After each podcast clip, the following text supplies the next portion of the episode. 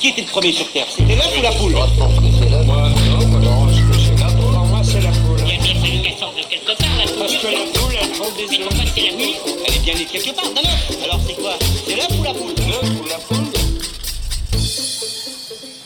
Bonjour à toutes et à tous, vous êtes à l'écoute de L'œuf ou la poule, l'émission scientifique de choc.ca, la web radio de l'UCAM. Alors bienvenue pour cette émission spéciale dans le Redpath Hall de l'université McGill. Et à l'occasion du 85e congrès de l'ACFAS, l'association francophone pour le savoir, nous nous retrouverons tous les jours à la même heure, de midi à 13h, sauf le jeudi, puisque nous laisserons la place à toute l'équipe des années-lumière de Radio-Canada sur cette scène Radio-Canada. Et euh, tous les jours, euh, pendant une heure, nous allons recevoir les chercheurs et les étudiants-chercheurs qui seront présents à McGill durant toute cette semaine pour parler de leurs recherches. Alors bonjour à toutes et à tous. Au menu aujourd'hui, nous recevons Sabrina Plante, bonjour. Bonjour. Et Michael Bonin, bonjour. Bonjour.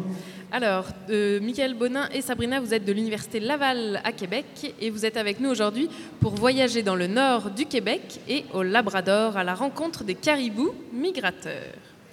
Ensuite, nous recevrons également Jean-Philippe Ayotte-Baudet de l'Université du Québec à Montréal, Irène Ram de l'Université de Montréal et Olivier Grant du Centre des sciences de Montréal pour parler de culture scientifique et d'apprentissage des sciences. Et également Frédéric Bouchard, bonjour Frédéric. Bonjour. président de l'ACFAS est aussi avec nous donc pour nous parler de sciences en français et nous présenter ce congrès de l'ACFAS, le 85e. À l'animation, je suis Damien Grabton avec ma collègue Karine Mona. Et en fin d'émission, vous retrouverez également notre chroniqueuse Nadia Lafrenière qui viendra nous parler de la neutralité des sciences et des chercheurs. Mais tout de suite, pour commencer l'émission, nous allons retrouver la chronique de Julie Dirvimer. Bonjour. Bonjour Julie. Alors aujourd'hui Julie, tu vas nous faire découvrir un nouvel univers, celui de la diplomatie scientifique. Oui, oui, un colloque complet y est consacré cette année. Euh, C'est le colloque euh, numéro 13 sur la réflexion sur l'usage de la diplomatie scientifique au Québec et au Canada, qui se tiendra mercredi sous l'égide du scientifique en chef du Québec. Oh, mais ça ne serait pas ton chef par hasard oui, effectivement. Euh, j'ai intégré l'équipe du scientifique en chef il y a quelques mois et j'ai constaté vraiment l'ampleur du travail qui se fait à l'échelle internationale pour valoriser euh, la, la recherche et j'ai décidé de m'y intéresser de plus près. Parce que quand on apprend qu'au CERN, c'est le, lieu où, qui abrite le grand collisionneur de Hadron, il y a plus de 6000 chercheurs de 37 pays différents, des Israéliens avec des Palestiniens, des Syriens, des Américains, des Québécois aussi d'ailleurs, on se rend compte à quel point, à partir du moment où on fait de la science, on peut vraiment dépasser les tensions politiques et sociales. Ça me rappelle un peu l'histoire de la tour de Babel, Julie. Oui, en fait, oui, seulement qu'à Babel, selon la légende, lorsque les gens ont commencé à parler de- des langues différentes, ils ont fini par plus comprendre, puis le projet est tombé à l'eau. Alors qu'en science, on parle un langage unique, qui est celui des faits et des données probantes. Et c'est ça qui fait tourner le CERN, c'est ça qui fait tourner la Station spatiale internationale. Et en 2010, la Royal Society de Londres et la AAAS, qui est l'ACFAS américaine, ils se sont intéressés à ce phénomène d'un peu plus près et ils ont publié un rapport qui s'appelle New Frontiers in Science Diplomacy, qui est un lieu vraiment de référence à ce sujet. Mais alors bien avant 2010, la recherche a dépassé les frontières. Non, c'est vrai que la, la science a toujours été impliquée dans les relations avec les États. Parce que si on pense aux grands voyages d'exploration scientifique dans le XVIIIe siècle, euh, ils portaient aussi clairement un objectif politique qui était d'occuper euh, le plus grand, euh, plus grande surface de territoire. Et puis, bon, il y a eu l'exploration de l'espace, le projet Manhattan. C'est vrai que euh, on n'en est pas au premier. euh, On peut penser à l'Antarctique aussi. Absolument, absolument. Et pour en revenir à la diplomatie scientifique, ce qui a permis la formalisation du concept, en fait, c'est de prendre conscience de la force, de l'impact de la science comme un, ce qu'on appelle un soft power, une, mani- une manière douce, en quelque sorte, de faire de la diplomatie, d'influencer un peu les collaborateurs euh, de façon non coercitive, disons. Et alors comment cette diplomatie peut-elle être utilisée, euh, peut- peut-elle utiliser la science? Ben, justement, c'est ça la beauté de la chose, c'est que ça ne va pas dans un seul sens. Science et diplomatie, ils ont toutes les deux des bénéfices à en retirer. Et justement, c'est le rapport de la Royal Society et de la AAAS décrit euh, trois, trois dimensions un peu dans la diplomatie scientifique. D'abord, il y a la diplomatie pour la science. Ça, c'est comment les gouvernements nous construisent des collaborations scientifiques avec d'autres pays. Par exemple, au Québec, c'est la mise en place des trois unités mixtes de recherche internationales entre le Québec et la France, qui sont vraiment des laboratoires euh, transatlantiques. Ensuite, on a la science pour la diplomatie. Ça, c'est utiliser la science comme un élément d'échange quand il n'y a plus vraiment de dialogue formel entre les pays. C'est les chercheurs américains, par exemple, qui maintiennent des relations de recherche toujours avec des pays comme Cuba, l'Iran ou la Corée du Nord. Et enfin, ce que je trouve vraiment intéressant, c'est la science dans la diplomatie. Ça, c'est quand les faits et les données scientifiques sont partie prenante des grandes négociations internationales, comme la conférence des partis sur le climat, par exemple.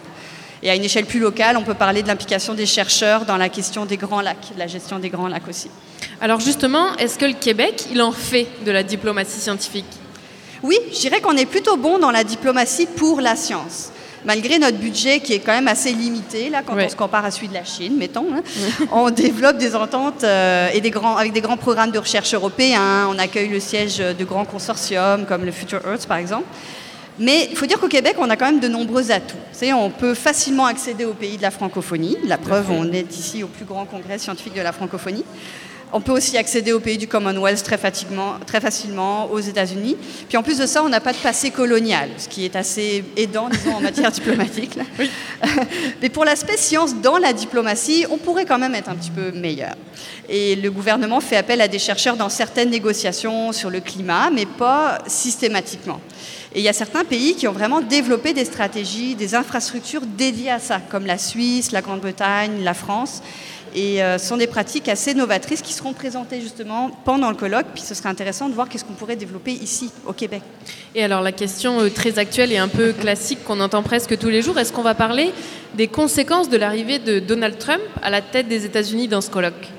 C'est évident que l'arri- l'arrivée de Trump marque un tournant dans les relations diplomatiques entre le Canada et les États-Unis. Il y a beaucoup de choses en jeu. Il y a un aspect financier, là, évidemment, parce qu'il y a de nombreux chercheurs au Canada qui bénéficient indirectement des budgets des infrastructures de recherche américaines.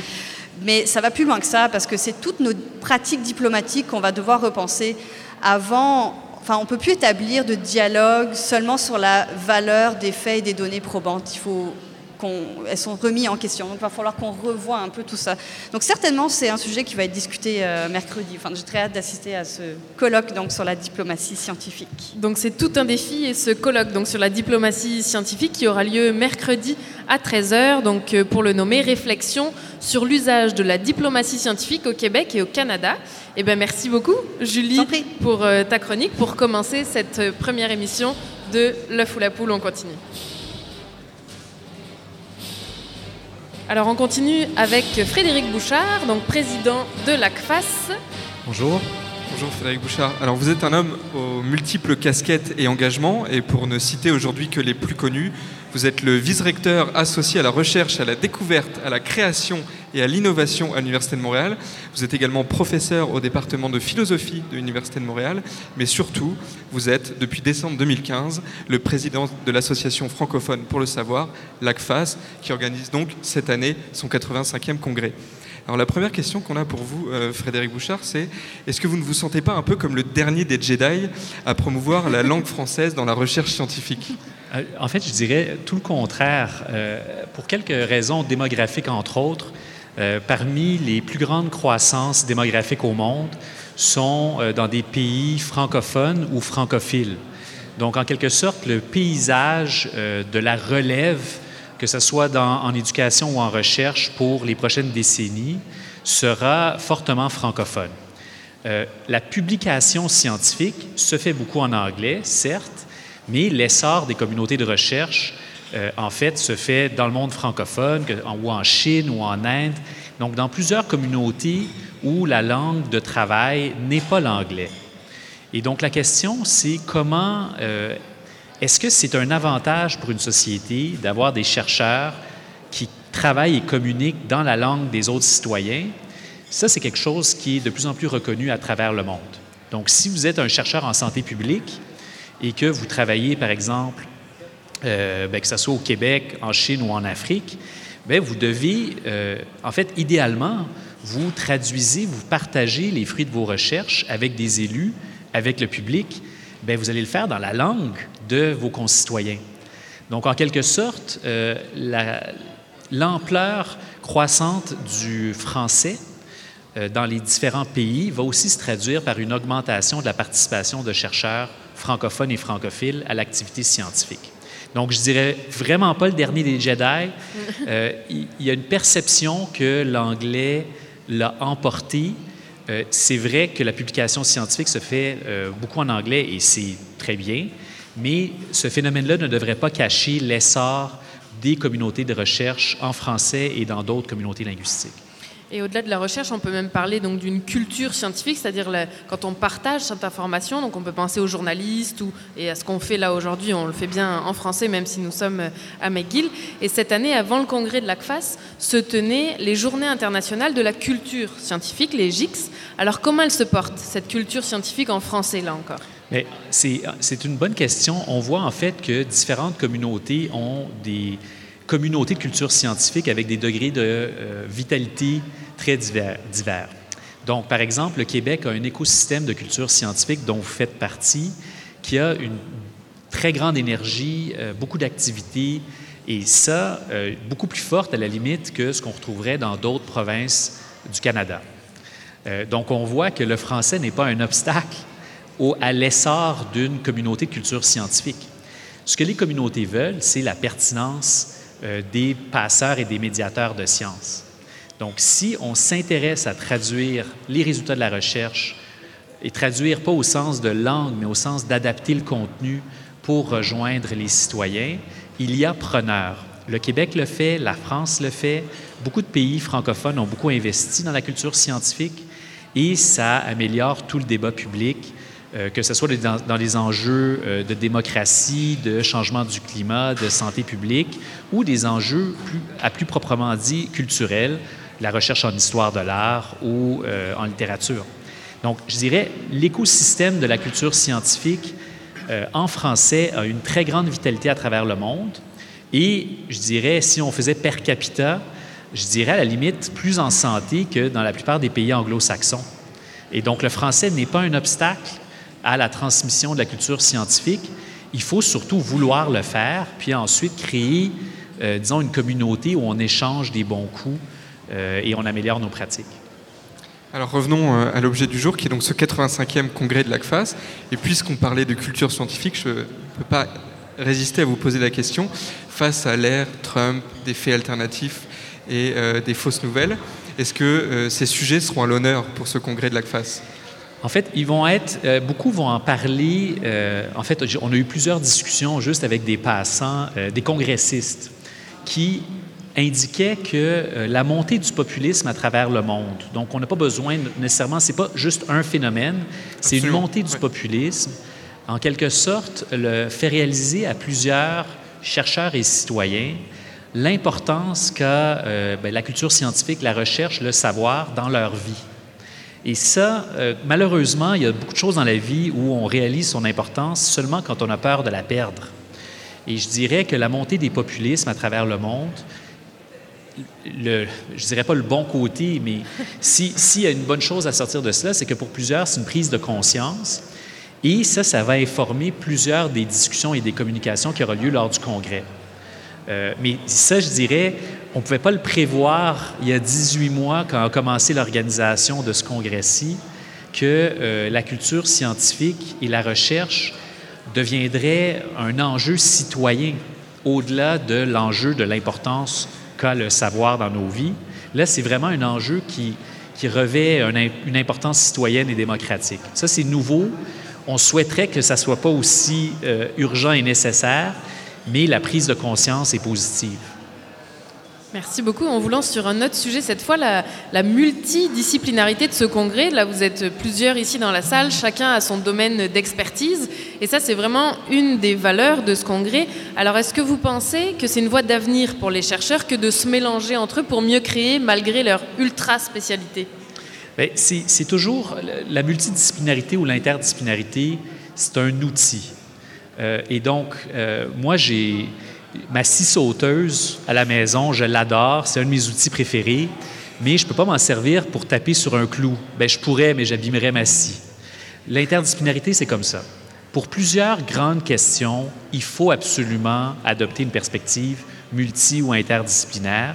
C'est la seule manière qu'on va réussir à cerner la complexité d'un enjeu et d'identifier des solutions porteuses. Mais si vous faites de la recherche très pointue à l'intérieur d'une discipline, l'interdisciplinarité n'aura peut-être pas de grand gain pour votre recherche. Donc, il ne s'agit pas de fétichiser l'interdisciplinarité, mais il faut l'encourager. Puis moi, c'est quelque chose qui, moi, anime beaucoup mes recherches. L'encourager parce que pour plusieurs très grandes questions, très grands enjeux, c'est la seule manière d'y répondre. Comme tout dans la vie, ce n'est pas tant une question de modération, mais c'est une question de diversité. Il va y avoir, il y aura toujours de la recherche très disciplinaire, très pointue, spécialisée, mais je dirais la réalisation au cours des dernières décennies, c'était qu'il fallait absolument dégager un plus grand espace pour la recherche interdisciplinaire parce que sinon on ne réussira pas à répondre aux questions euh, qui nous intéressent. Et alors, pour terminer cette entrevue avec vous, Frédéric Bouchard, dans l'œuf ou la poule, l'an dernier, on vous avait posé la question de vous positionner, d'après vous, est-ce que c'était l'œuf ou la poule? Vous aviez laissé un peu avec une, une- une réponse euh, qui esquivait un peu la question, parce que Ah, vous aviez choisi le ou. Hein, vous nous aviez laissé un peu dans un état de, de chat de Schrödinger. Est-ce que vous avez euh, réfléchi encore un peu plus à cette question Est-ce que vous avez une nouvelle réponse à apporter aujourd'hui? Le ou, d'une part, c'était une réponse de logicien. Euh, c'était le pouvoir, la force de la disjonction.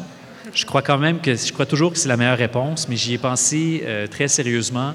Et je dirais la poule, mais euh, avec frites et salade sauce traditionnelle. Très bien. Eh ben, on conseille tout le monde à ça sur cette heure du midi ici dans le Red Hall de l'Université McGill pour le 85e congrès de l'Association francophone pour le savoir. Merci Frédéric Bouchard. Merci. On va profiter d'avoir euh, du public ici. On va remercier notre premier invité et président de l'ACFAS. Je vous interromps pour applaudir Frédéric Bouchard tous ensemble. Merci.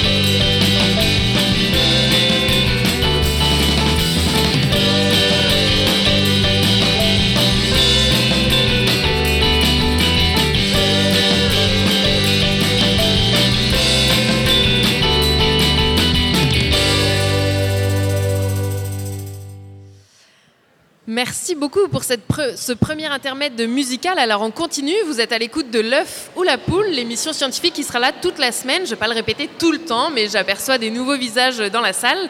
Donc pour cette première, enfin cette deuxième entrevue euh, spéciale du congrès de l'ACFAS, nous accueillons maintenant Sabrina Plante et Michael Bonin. Alors rebonjour. Bonjour. Donc vous êtes toujours étudiant euh, au doctorat. Vous êtes sous la codirection de Steve Côté et Christian Dussault au département de biologie de l'Université de Laval. Et alors, vous travaillez sur le projet Caribou Ungava. Donc, vous vous intéressez l'un et l'autre, à votre façon, euh, au caribou de la région de Rivière-Georges et de Rivière-aux-Feuilles. Alors, expliquez-nous déjà où ça se trouve et quel est l'environnement dans ce coin-là du pays. Faites-nous voyager, on vous écoute. En fait, on parle ici des régions du nord du Québec et du Labrador. Euh, on peut parler aussi des territoires inuits du Nunavik et du Nunatiavut. Donc, c'est les territoires qui sont utilisés par les caribous. Il faut savoir, premièrement, que le caribou est migrateur. Le caribou qui utilise ces territoires-là est migrateur. Donc, l'été, ils vont utiliser surtout les parties nord du territoire. Puis le sud, euh, en fait, ils vont l'utiliser plutôt en hiver, lorsque les conditions climatiques et que la nourriture n'est pas abondante euh, dans le, dans le nord. Donc, euh, je vous dirais, si je veux vous faire voyager, euh, c'est des territoires, si on parle, mettons, des parties plus au nord, donc les parties où le caribou va passer l'été, des parties très dénudées, on parle de toundra, de la végétation très basse, quelques collines, beaucoup de lacs et de rivières. Et dans le sud, on parle plutôt de la forêt boréale qu'on connaît là, euh, plus, plus, plus facilement. là. Cette forêt boréale où les caribous vont aller passer l'hiver dans le sud. Alors maintenant, euh, peut-être une question pour, euh, pour Michael. On, parle du déclin de ces caribous migrateurs. Quelle est la, quelle est la situation concrètement avant qu'on rentre dans le détail de vos sujets respectifs? Euh, ben oui, justement, on parle de déclin. En fait, on parle de déclin depuis déjà quelques années, à la fois pour les, euh, les deux troupeaux, le troupeau de Rivière-aux-Feuilles et le troupeau de Rivière-Georges. C'est un déclin qui est euh, quand même assez, euh, assez drastique. Pour le troupeau Rivière-aux-Feuilles, on parle d'un déclin de plus de 70% dans les 15 dernières années. Euh, tandis que pour ce qui est du troupeau Rivière-Georges, on va, quant à lui, parler d'un déclin de près de 98% euh, dans les 25 dernières années. En fait, il reste un peu moins de 9000 caribous du côté du Labrador, donc des déclins quand même assez, assez importants. Et donc là, on parle de plusieurs types de caribous, donc desquels on parle ici quand on parle de déclin Est-ce que c'est toute population confondue? Euh, ben, on, peut, on peut déjà euh, éclaircir la question des différents écotypes de caribou. Tout à fait. Euh, celui dont moi et Michael, on s'intéresse, c'est plutôt l'écotype migrateur. Donc, il va effectuer des grandes migrations saisonnières qui va se trouver plutôt au nord du Québec-Labrador. Mais au Québec, on retrouve également l'écotype forestier qui, lui, ne va pas faire de longues migrations, va vivre plutôt euh, à très faible densité dans les forêts boréales. Puis on a également les- les- l'écotype montagnard. Donc, euh, les- on peut parler des caribous ici de- des monts euh, euh, Albert, par exemple, ou euh, ben, ceux qu'on trouve en Gaspésie, finalement. Et il y a également un troupeau qui se trouve dans les monts Torngat, donc dans le nord du Labrador, qu'on considère comme un écotype montagnard. Montagnard Je vous aussi. dirais qu'au Québec, ces trois écotypes-là sont en déclin, donc il n'y a a pas d'exception à la règle. Pour ce qui est des caribous migrateurs, ben, c'est la majorité des troupeaux de caribous migrateurs qu'on trouve au Canada, mais également les reines qu'on trouve en Europe qui sont en déclin. Oui, c'était la question suivante qu'on allait vous poser. Les caribous, on en retrouve un peu partout dans le monde, notamment dans les pays comme la Norvège ou la Russie. Quelle est, la situation en comparaison avec le Québec? Est-ce qu'elle est meilleure? Est-ce qu'elle est moins bonne? C'est à peu près pareil, euh, excuse-moi, c'est à peu près pareil un peu partout. Euh, les causes des déclins qu'on soupçonne, c'est des causes qui vont sévir à très large échelle. On parle entre autres de l'augmentation des perturbations humaines qu'on va trouver dans tous les écosystèmes nordiques, mais également euh, les changements climatiques qui sévissent autant ici qu'en Russie ou en Norvège. Et alors, Michael, vous, votre projet, votre sujet sur les caribous, votre sujet de recherche, il s'articule autour de, de prédateurs, je crois. Dites-nous en plus. Oui, en fait, je m'intéresse aux relations entre le caribou et ses principaux prédateurs, l'ours noir et le loup gris. Euh, sous un angle un peu particulier, soit celui de la place qu'occupe le caribou dans le régime alimentaire de ses prédateurs. Donc, euh, l'idée derrière ça est d'un peu de, comme Sabrina le disait, il y a différents facteurs qui pourraient être en cause euh, pour expliquer le déclin des caribous. La prédation pourrait être l'un d'eux. Et c'est un peu à cette question-là qu'on cherche à répondre en établissant l'importance du caribou dans l'alimentation de ses prédateurs. Alors donc ces deux prédateurs, ce sont le, le loup et l'ours noir, qui donc vit également au nord du Québec. On, on imagine assez facilement le loup chasser en meute euh, les caribous, mais euh, c'est- un petit peu plus compliqué à imaginer pour l'ours noir, qui apparaît beaucoup plus souvent solitaire et euh, paisible à se nourrir de baies. Comment ça se passe?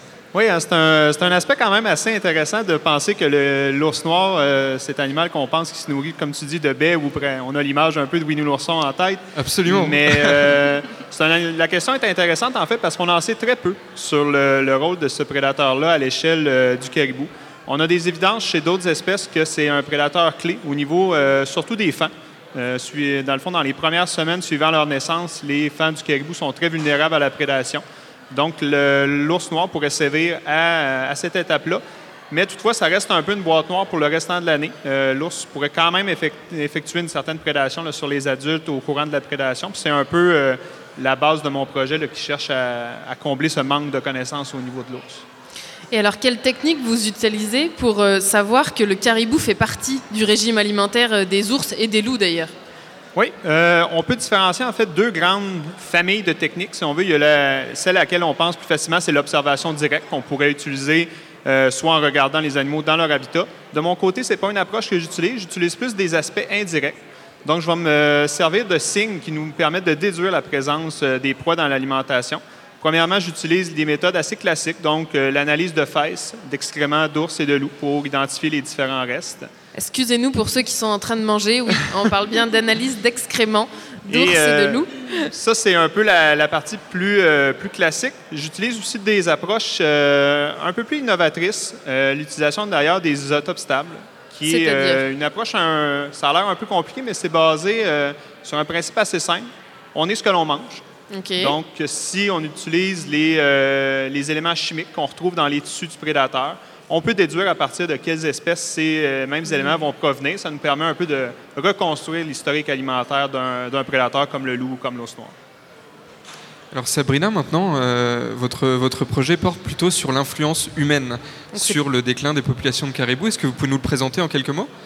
Oui, euh, ben, il y a plusieurs facettes évidemment à mon projet. Donc, une des premières facettes, c'était d'évaluer l'effet d'une perturbation très particulière, mais qui est létale pour le caribou, qui est la chasse sportive, qui a encore lieu actuellement sur le troupeau Rivière-aux-Feuilles. Donc, on voulait connaître un petit peu plus les facteurs de vulnérabilité du caribou, donc dans quel type d'environnement il pouvait être plus vulnérable à la chasse. Actuellement, je m'intéresse plutôt à évaluer les zones d'influence de différents types de perturbations. On peut penser aux mines, aux sites d'exploration minière. On a vu une grosse augmentation dans les dernières décennies de ces activités-là dans le nord du Québec, entre autres, mais aussi des villages inuits, euh, des routes, euh, de tous les types d'infrastructures finalement qu'on peut trouver actuellement dans le nord. Évidemment, le but ultime de mon projet, ça serait d'essayer de relier finalement les effets comportementaux, par exemple l'évitement de ces perturbations-là par le caribou, à la survie des individus pour voir si ça peut réellement avoir un impact sur euh, les diminutions de troupeaux qu'on observe actuellement. Et alors, comment est-ce qu'on peut utiliser vos résultats à l'un et à l'autre pour mieux protéger euh, les caribous euh, migrateurs? Il faut, euh, faut voir la situation du caribou un peu comme un casse-tête. hein. Il y a plusieurs morceaux qui, euh, Sabrina en parlait, plusieurs facteurs qui peuvent venir influencer la taille des populations, les variations dans le temps. Donc, il faut voir un peu les différents projets, pas seulement les nôtres, mais aussi, ceux de nos collègues dans euh, le groupe de recherche Caribou-Ngaba, comme des morceaux d'un casse-tête, en fait, qu'on permet euh, de commencer à assembler pour mieux comprendre les facteurs qui vont influencer le caribou et la manière dont ces facteurs vont les influencer. C'est un peu dans l'idée d'outiller les, euh, par la suite le, maximum en fait, de connaissances qui est possible d'avoir pour prendre des mesures éclairées en termes de gestion et de conservation de l'espèce. Alors pour terminer un peu sur une mise en garde, quelles seraient la- les conséquences d'une disparition du caribou migrateur dans cette région euh, du nord du Québec et du Labrador? Il faut savoir que le caribou migrateur, c'est une espèce clé de son, éco- son écosystème. Il est vraiment central à l'écosystème. Donc, premièrement, il va brouter plusieurs types de plantes. Donc, il forme la communauté végétale qu'on trouve dans le nord. Mais également, c'est une source de nourriture pour les prédateurs. Michael nous en a parlé un petit peu plus tôt. Donc, euh, évidemment, sa disparition mènerait probablement au déclin et même à la disparition des prédateurs dans les écosystèmes nordiques. Mais ce qu'il faut souligner, c'est que le caribou migrateur, c'est aussi un élément clé dans la culture autochtone inuit euh, du nord du Québec et du Labrador. C'est euh, une source alimentaire très importante pour eux, mais c'est aussi une source d'approvisionnement culturel, je dirais. Donc, euh, la perte du caribou serait vraiment euh, dramatique pour, euh, pour les communautés. Ça, c'est important de le souligner, oui. Et on se demandait juste, c'est peut-être pas une anecdote, mais avec, on a vu dans les nouvelles, avec la fonte du pergélisol, en Russie du moins, il y a certains troupeaux de caribous qui ont été décimés par la maladie de l'anthrax. Est-ce qu'on peut craindre la, même, le même phénomène au Québec et au Labrador, ou pour l'instant... Moi, je m'inquiéterais pas trop avec ça pour l'instant. La fonte du pergélisol, c'est un phénomène très, très important. Il ne faut pas le diminuer. Mais pour ce qui est de l'anthrax, je ne serais pas très inquiète. C'est une maladie qui sévissait surtout en Europe, mais qu'on n'a pas vu euh, vraiment ici au Québec. Donc, euh, je ne serais pas très, euh, très inquiète là, par rapport à la fonte du pergélisol et la, la resurface, par exemple, de l'anthrax pour le, pour le caribou. OK. Bon, ben, merci beaucoup, Sabrina. Merci, Michael. Merci à vous. Merci. Et alors, on vous retrouve tous les deux lors euh, d'une session d'affiches, c'est-à-dire que vous allez présenter euh, vos résultats sur une affiche qui va s'appeler La recherche dans le Grand Nord. Donc, ça sera ce lundi de 16h30 à 17h. Eh ben merci, merci beaucoup. Merci. Alors le temps d'une chanson pour accueillir nos prochains invités et après la pause, nous revenons pour euh, nous intéresser à la culture scientifique et à l'apprentissage des sciences à Montréal. Je suis petite comme une aiguille dans une boîte de foin à tes yeux. Je te pique même pas un peu. T'es dans mon champ de tir, mais je tire à blanc. Et ça me tue, tu de moi, je me marre de toi. Et si l'amour c'était toujours une balle perdue dans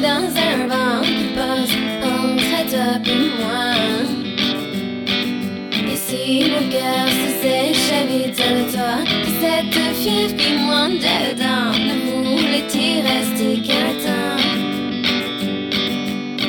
Notre histoire de cœur, c'est un battement d'ailes qui fend la peau, une chance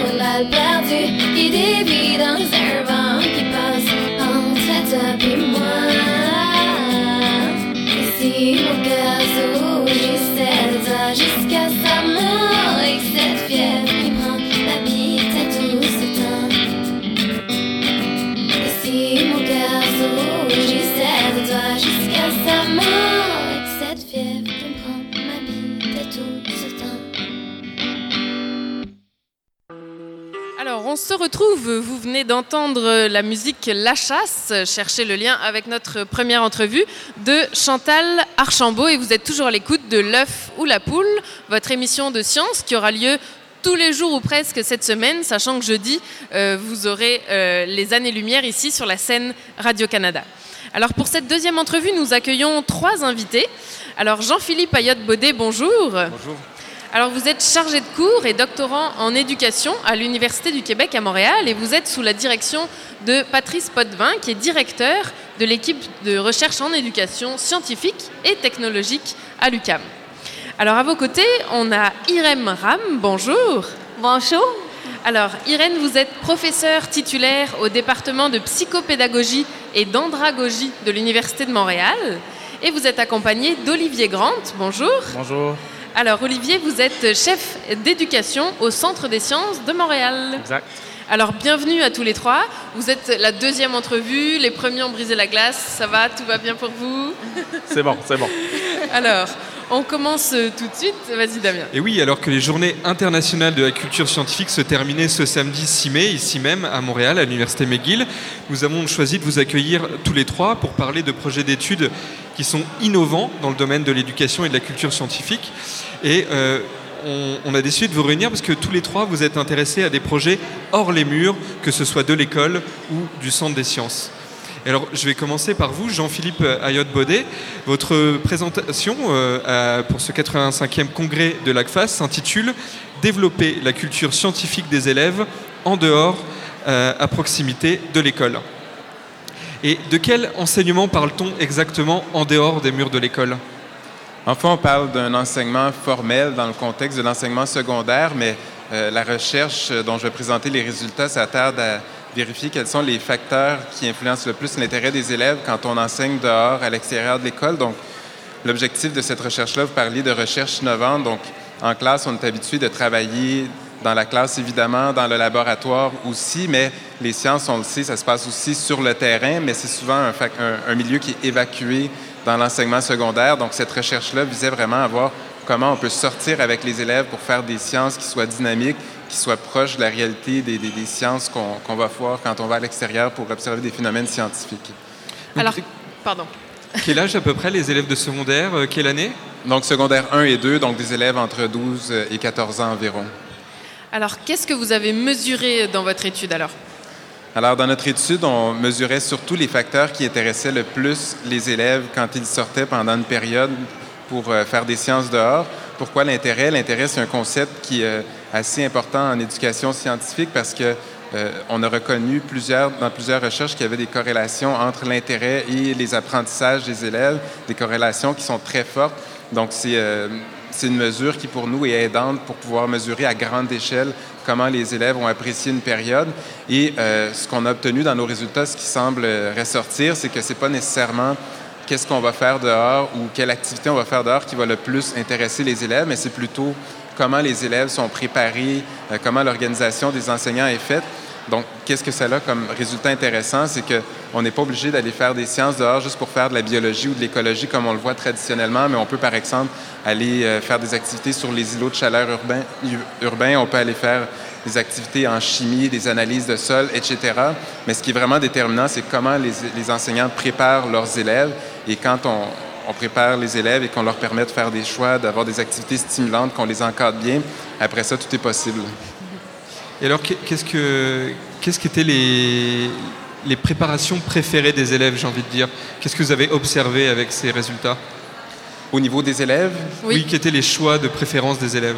Mais en fait, c'est ça, comme, euh, comme je disais, les, les élèves, euh, quand ils sont à l'extérieur, ce qui est vraiment différent par rapport à la classe, c'est que souvent, ils sont plus mis en action. On leur demande aussi souvent davantage de réfléchir, euh, de faire des choix, d'analyser euh, davantage que quand on est à l'intérieur, parce que, le- évidemment, le manuel, le cahier euh, d'activité, c'est bien intéressant, mais on est plus dans le par cœur. Mais quand on va à l'extérieur, bien là, on force les élèves vraiment à développer leur raisonnement scientifique. Et quand on, on force les élèves à réfléchir, euh, heureusement, c'est ce qu'ils semblent apprécier le plus. Donc ça, est-ce que vous vous attendiez à ce résultat-là quand même? Et vous avez un peu fait ces expériences en, en voulant prouver que c'était important d'expérimenter par soi-même? En fait, on n'avait pas une intention de prouver parce que euh, c'est une recherche qui est quand même la première là, à vérifier quels sont les facteurs qui influencent le plus les élèves. Donc, euh, on était euh, dans une recherche qui avait des données quantitatives, mais qui n'étaient pas vérificatoires, confirmatoires.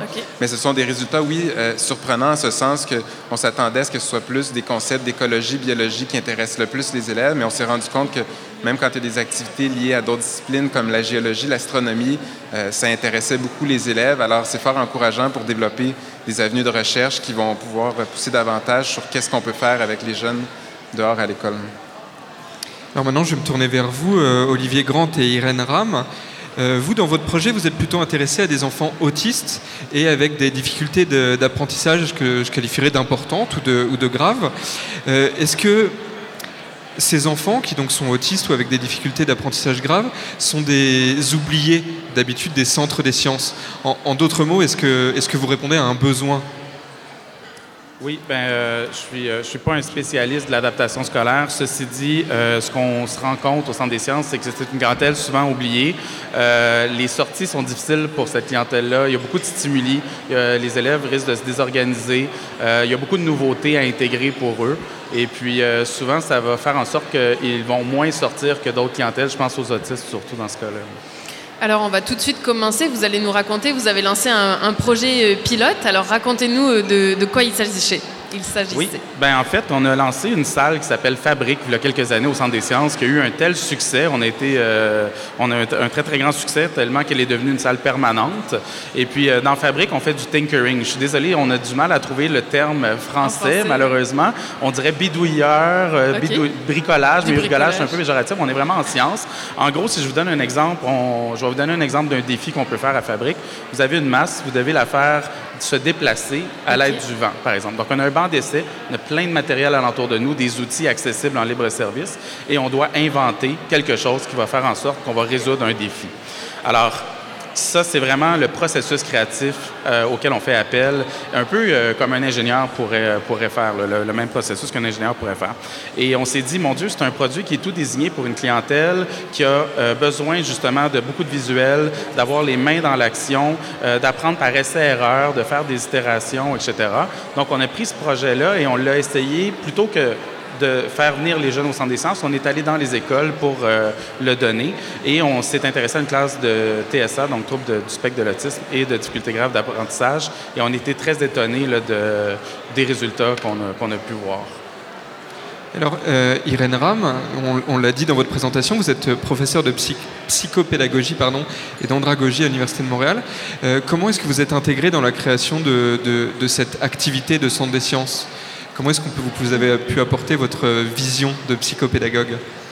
Mais moi, je m'intéresse beaucoup à l'apprentissage et donc pour moi, l'apprentissage se réalise dans tous les contextes et toute ma vie, je travaillais sur le contexte hors scolaire, donc des activités qui se déroulent en parascolaire, en communautaire, dans les musées, dans le jardin, dans les familles, les loisirs. Donc, je m'intéresse à comment ça ouvre la porte à l'apprentissage des sciences pour des jeunes. Justement, pour revenir euh, à votre question avant, ça vient chercher vraiment beaucoup les élèves qui ont des difficultés à l'école, souvent le sortir de la routine, de le sortir dans un autre contexte. Ça, aide beaucoup de, de, que eux euh, trouver leur place aussi et développer un rapport positif avec les sciences et les technologies. Alors, en allant dans les écoles, c'est ce que vous avez observé. Olivier, par exemple, c'est ça, le, rapport est simplifié par rapport à cette science qu'on leur amène? Oui, bien, on s'est rendu compte qu'avec, euh, somme toute, assez peu d'adaptation, on arrivait vraiment à faire un produit qui est, vraiment euh, ciblé pour la clientèle. Comment on s'y est pris, c'est qu'on a rencontré l'enseignante euh, qui est spécialiste de ces, du, dans l'adaptation scolaire et qui connaît bien ses élèves. On est allé la rencontrer une semaine avant pour, un, rencontrer les élèves euh, qui sont autistes, pour qu'il y ait déjà une première, un premier contact avec nous. Et c'est ces mêmes éducateurs-là qui sont retournés la semaine d'après.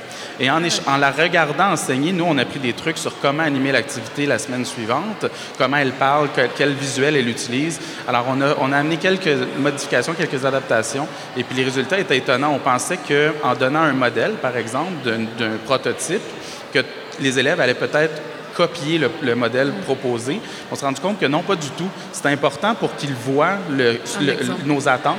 Et une fois qu'il y avait la compréhension, il y a un élève qui a fait vraiment le modèle exactement presque comme il était proposé, mais les autres sont allés dans plein de directions. Alors, la créativité était là quand même, puis ça, on a été très étonnés de voir ça.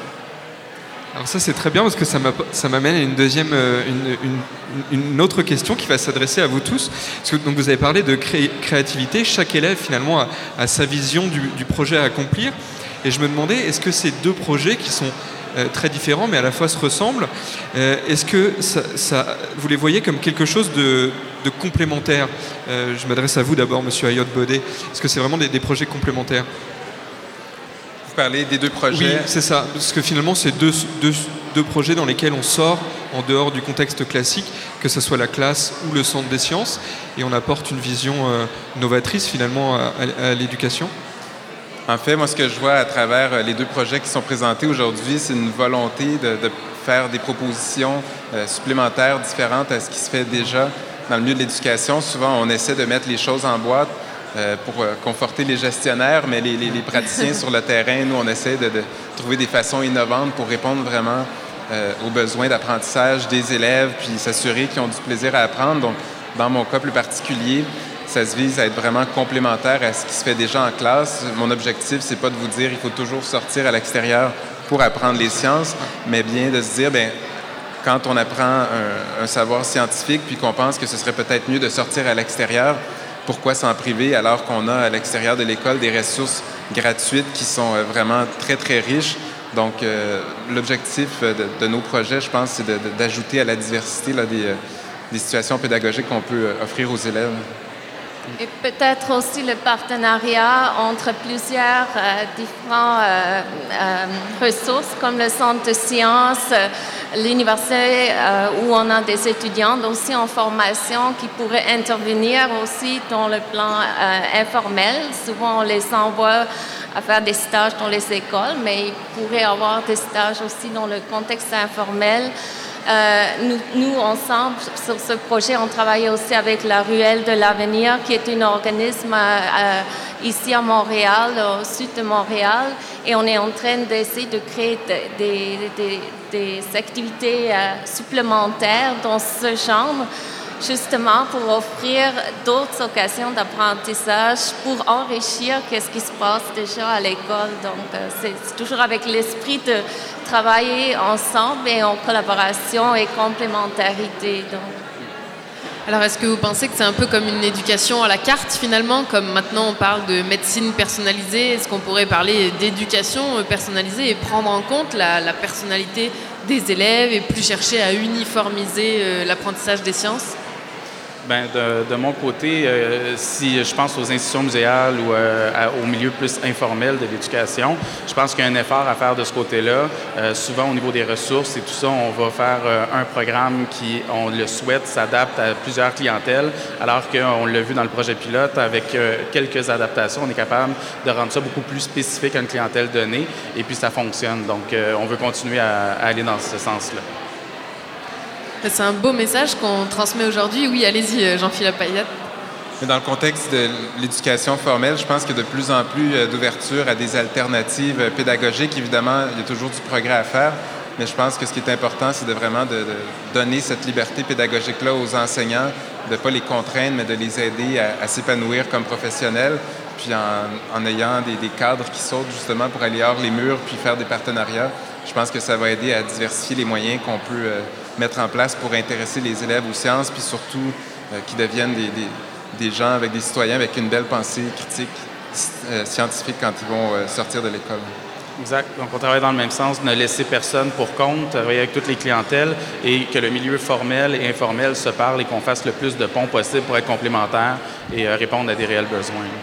Ouais, C'est une très belle conclusion, ne, ne laisser personne euh, pour compte et euh, entraîner tous les enfants donc, dans l'apprentissage des sciences à leur manière. Merci à tous les trois d'être venus répondre à nos questions aujourd'hui dans le Foule à Poule. Et puis euh, bonne chance à tous pour la suite de vos projets et pour vos présentations ici à l'ACFAS. Merci, beaucoup à vous. Merci. Bon congrès. pas se coucher. La crise de part, oh yeah, la vie rêvée, oh yeah.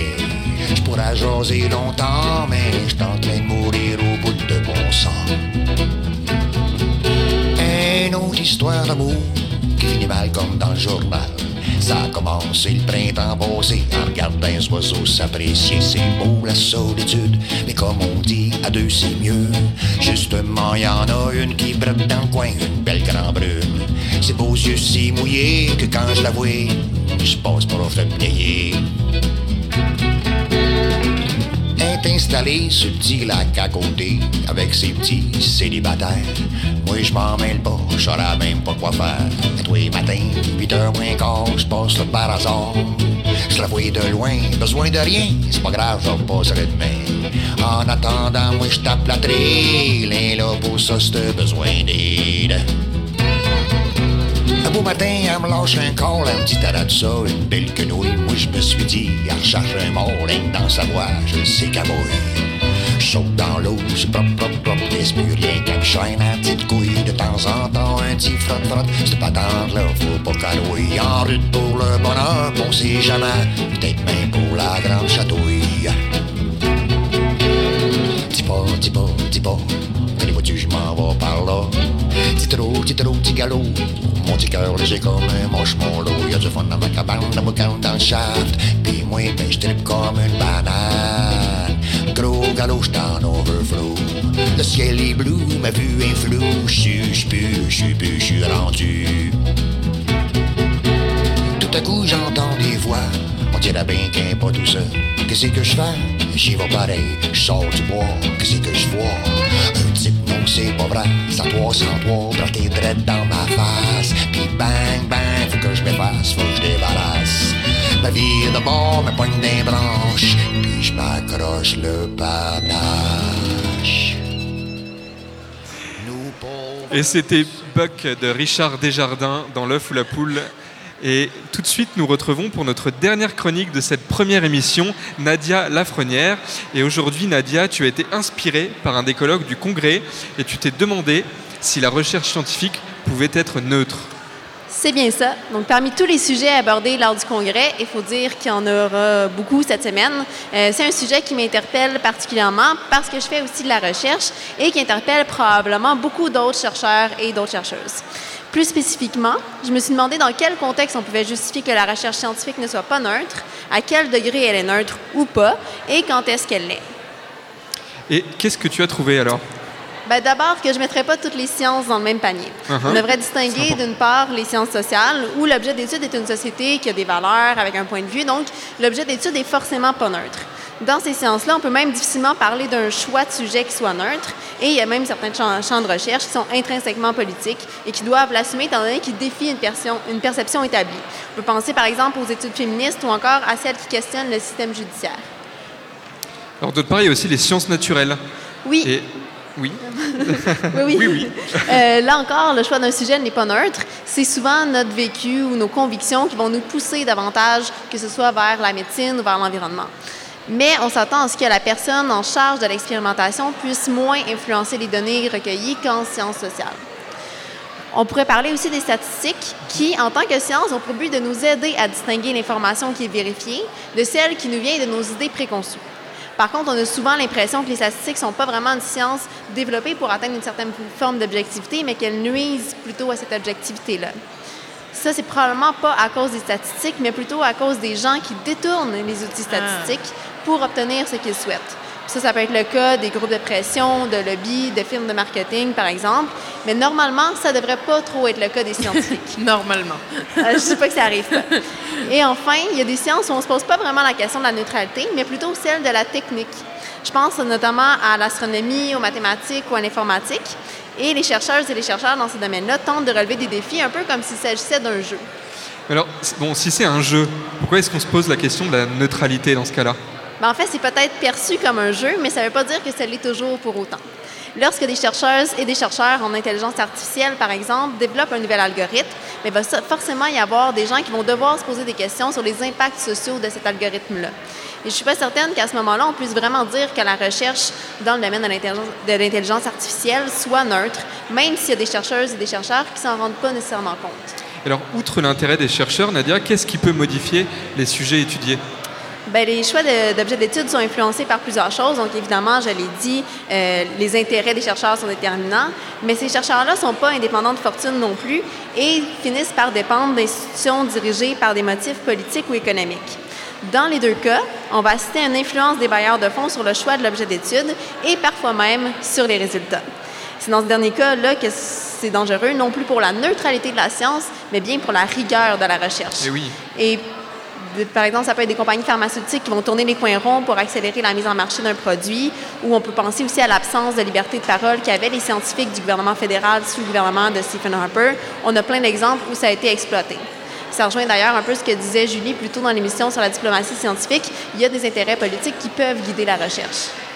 Mais alors, si le choix des sujets, lui, n'est pas neutre, est-ce qu'on peut penser qu'il y a à d'autres moments du processus de recherche euh, les- une nécessité pour les chercheurs et les chercheurs de faire preuve de neutralité? Bien, effectivement, on peut s'attendre à ce que les perceptions des gens influencent la recherche dans les phases de choix des domaines et des sujets, mais c'est au moment de l'émission de l'hypothèse et surtout de sa validation qu'on doit se protéger contre nos idées préconçues. Et c'est justement toute l'utilité, comme je le disais plus tôt, d'outils comme les statistiques ou encore de la révision par les pairs. Il va toujours rester des billets qu'on ne pourra pas éliminer et que seule une réplication de l'expérience par quelqu'un d'autre va pouvoir valider. Donc, en sciences de la vie, c'est connu que le sexe de la personne qui fait les manipulations peut avoir une influence sur les résultats, ne serait-ce qu'à cause des hormones qui sont dégagées pendant l'expérimentation. Donc, ça, c'est le genre de choses que même la plus grande des vigilances ne pourra pas prévenir. Et alors, tu nous disais en début de ta chronique que justement, ça collait au thème d'un des colloques de l'ACFAS. Oui, tout à fait. Euh, de mercredi à vendredi, il va y avoir le colloque Et si la recherche scientifique ne pouvait pas être neutre, ici même au congrès de l'ACFAS. Et d'ailleurs, je crois que mercredi, vous allez recevoir Karine Gentelet pour discuter de l'engagement des chercheurs. Tout à C'est fait. exact. Et alors, une dernière question pour toi, Nadia. Finalement, est-ce que la recherche scientifique est neutre? Ben, je pense que vous avez découvert euh, ma position tout au long de la chronique. Je ne crois pas qu'elle le soit, mais il ne faudrait pas oublier que l'objectif des scientifiques est toujours d'expliquer un phénomène avec rigueur. En ce sens-là, peut-être que la question de la neutralité, c'est juste pas la bonne et que celle de la rigueur et que c'est celle de la rigueur qu'on devrait se poser. Parce que si on me demande si la recherche est toujours neutre, j'aurais tendance à vous renvoyer plutôt la question est-ce que le silence des chercheurs sur des questions controversées serait davantage une posture neutre? Bien, merci Nadia. On va laisser nos auditeurs réfléchir à cette question. Et donc cette chronique clôt notre première émission pour ce premier jour du 85e congrès de l'ACFAS ici à McGill. Il me reste donc à remercier tous nos invités. D'abord euh, Frédéric Bouchard en tant que président de l'ACFAS, puis Sabrina Plante et Michael Bonin. Évidemment aussi euh, nos derniers invités Jean-Philippe Ayot-Beau, Olivier Grant et Irène Ram. Et on remercie également nos chroniqueuses, donc Julie, Julie Dirouimer et Nadia Lafrenière. On remercie également Lou Sauvageon et Tristan Lamour à la technique, ainsi que Anaïs Garançon pour la présentation que vous avez pu voir derrière nous. Euh, Stéphanie Schank et Nadia Lafrenière à la programmation musicale. Et on vous rappelle, à vous tous qui êtes là, que le Foula Poule est aussi présente sur les réseaux sociaux. On a évidemment une page Facebook, également un Twitter. Et alors on vous dit à demain. Et pour être sûr que vous êtes bien là, on va vous demander un- une série d'applaudissements pour cette première émission de la Foula Poule. Merci. Et on se retrouve demain, même heure, même endroit.